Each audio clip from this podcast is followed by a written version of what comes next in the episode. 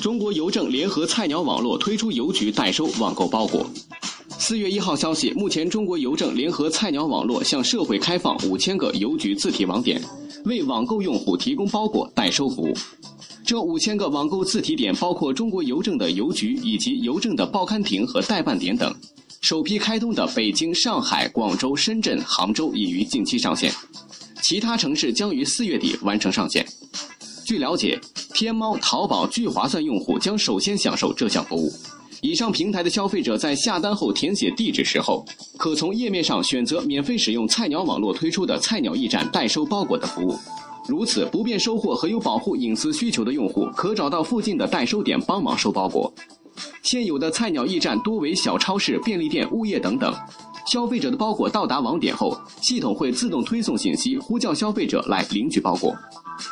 二零一四年，中国邮政与菜鸟网络签署战略合作协议，双方将打通数据平台，联合向社会开放分享网点、管理系统等资源，为物流企业提供行业基础服务。